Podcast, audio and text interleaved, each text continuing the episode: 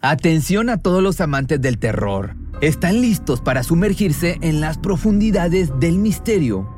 Pues les presento Archivos Perdidos, el podcast que explora las historias más escalofriantes de México. Archivos Perdidos no es solo otro podcast de horror, es una experiencia única que te lleva de la mano a través de historias como si estuvieras ahí mismo, viviendo los eventos junto con los protagonistas. La producción del podcast es impecable, con una narración cautivadora, efectos de sonido envolventes y una música que te sumerge en cada narración. Y si has vivido algo inexplicable, envía tu historia al correo archivosperdidos.genuinamedia.com y únete en este viaje a lo desconocido. Y no olvides también seguirlos en Spotify y Apple Podcast para no perderte ningún episodio. En resumen, si eres un amante de los misterios y las historias intrigantes, Archivos Perdidos es una adición, un complemento obligatorio a tu lista de reproducción.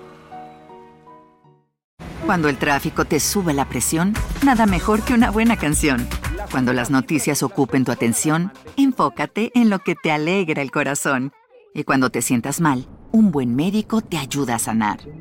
Sabemos que mantener tu salud es tu prioridad, también es la nuestra en Kaiser Permanente, donde trabajamos juntos para cuidar de todo lo que tú eres. Kaiser Permanente, para todo lo que tú eres. Kaiser Foundation Health Plan of the Mid-Atlantic Stay Inc., 2101 East Jefferson Street, Rockville, Maryland, 20852. ¿Qué sucede cuando tienes una hija con un serio caso de discapacidad y un día recibes una llamada de la institución que se supone la está cuidando y ayudando para informarle que su hija había sido abusada y estaba embarazada? Bueno, eso es exactamente lo que le pasó a Clara, una docente de 59 años que residía en Buenos Aires.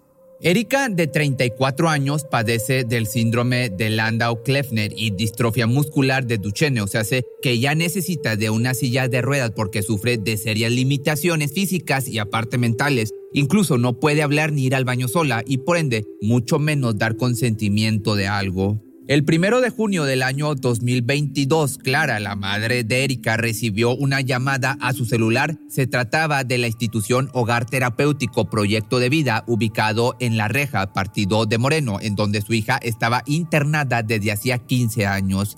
Al principio le pareció extraño que se trataran de comunicar con ella y se preocupó al pensar que algo malo le había pasado. Tenía razón, la voz de una mujer se escuchó desde el otro lado del aparato telefónico. Era una empleada del lugar el cual sonaba extraña. Le dijo que tenía una noticia desagradable que comunicarle y que por ende debía de presentarse físicamente al establecimiento. Ella especuló lo peor, pero sus miedos solo se acrecentaron cuando llegó al sitio y le comunicaron sin tacto o algún tipo de empatía que su muchacha estaba embarazada de cuatro meses.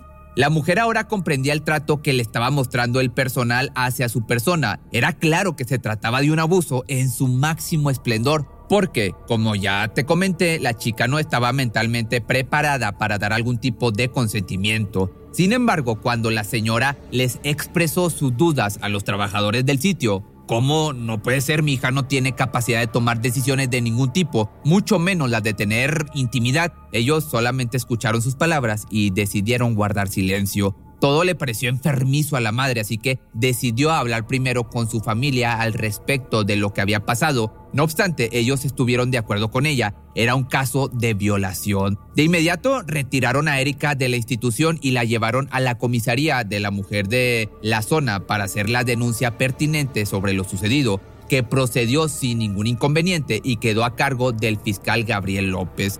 Cuando la mamá de la víctima habló con los medios, ella contó que cuando su hija nació los médicos le comentaron que no viviría hasta o que simplemente iba a lograrlo hasta los 18 años, pero ante todas las circunstancias su pequeña sí lo logró. Uno de los familiares expresó enojado que se ingresó a la muchacha a proyecto de vida desde el año del 2007 y que no se trata de una institución barata, sino todo lo contrario, ese sitio es un lugar de índole privado que llegó a costar hasta 200 mil pesos al mes. Durante las averiguaciones del caso, al parecer, dicho sitio funcionaba de forma legal, ya que estaba inscrito en el REFES, que esto es el Registro Federal de Establecimientos de Salud.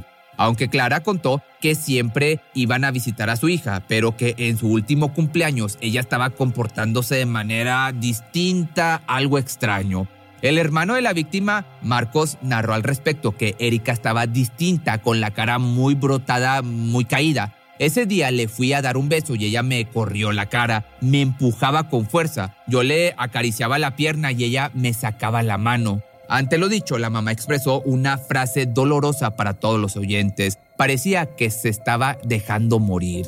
Veinte días después de aquella visita, la mujer recibió la llamada, pues que ya te conté que la dejó atónita. A los familiares de la llegada se les comunicó que el hogar le había realizado a la paciente un test de farmacia y una ecografía donde confirmaron sus sospechas. Erika estaba en la semana 16 de un embarazo. La salud de la mujer era primero ante todo, así que se le practicó de forma precisa un aborto. La familia de ella estaba muy consternada. Ninguno sabía cómo es que la mujer vivió hasta el cuarto mes sin que le pasara nada a la víctima. Esto debido a su distrofia. Erika fue recibida en la unidad médica de maternidad Estela de Carloto, pero luego fue derivada al hospital Posadas. El legrado se realizó seis días después de que se diera a conocer la situación de la chica. El procedimiento fue mucho más complejo de lo que hubiera sido en las primeras semanas de gestación. A pesar de que la interrupción en el embarazo hubiera sido mejor en las primeras etapas, las enfermeras y encargadas del lugar no hicieron las pruebas pertinentes hasta los cuatro meses debido a que la paciente era irregular en su periodo, así que cuando este se pausó no le tomaron mayor importancia, eso hasta que se comenzó a mostrar la gestación. Después de que sucedió el aborto, ella comenzó a mejorar. La madre contó que hubo ocasiones en que su hija de repente le tomaba la mano y le ponía en su vientre, pero la mujer no sabía qué le quería decir con dicha acción. Incluso el hermano comentó lo siguiente.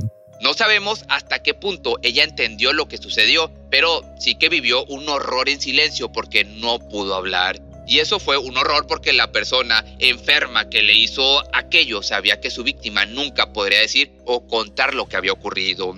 La fiscalía, al saber que la víctima y sus familiares acudieron al hospital, enseguida solicitaron que el feto fuera resguardado para poder tomar así muestras de ADN para intentar dar con el perpetrador de tal aberración. Los investigadores hicieron una indagación de la cantidad de hombres que se encontraban en la institución, 35 pacientes y decenas de empleados. Una vez que se confirmó el resguardo del feto, ellos procedieron a realizar los estudios entre los posibles culpables. Sin embargo, para la consternación de muchos, el procedimiento no ha comenzado, ya que según informes la lista de posibles sospechosos aún continúa sin depurar y todavía no se sabe el día exacto en que la chica fue abusada. Uno de los encargados del caso dijo lo siguiente. No podemos agarrar a todos los hombres del instituto y mandarles a hacer muestras de ADN. Por lo tanto, hay que ser muy precisos. Por ejemplo, tenemos que descartar a aquellos pacientes que no tienen capacidad de embarazar a una mujer por su patología. También hay que correr a los empleados que no estuvieron trabajando el día del abuso. Para hacer todo eso necesitamos informes que tardan en llegar. El lugar Proyecto de Vida sigue funcionando, ya que la ley no ha tomado ningún tipo de determinación al respecto. Lo único que dijo el lugar fue lo siguiente. La institución está abierta, pero no vamos a dar entrevistas y esperamos que la justicia se expida. Esas fueron sus únicas palabras al respecto de toda la situación. En cuanto a Erika, fue trasladada a otro hogar de cuidados permanentes. Ella volvió, gracias al de allá arriba, a sonreír y hacer gestos con las manos que denotan felicidad. La familia también clamó justicia, tan siquiera que el culpable sea agarrado y pague por lo que hizo. La madre concluyó la situación diciendo lo siguiente. Erika no tiene lenguaje, pero sí ha sufrido. Aunque no tenga voz, nadie la va a poder callar. No habrá nada en el mundo que me haga callar. Lo que quiero para Erika es saber quién es el responsable o los responsables de que esto haya pasado, aunque ella no se entere nunca, dando a entender así que ellos siempre seguirán luchando por atrapar al culpable.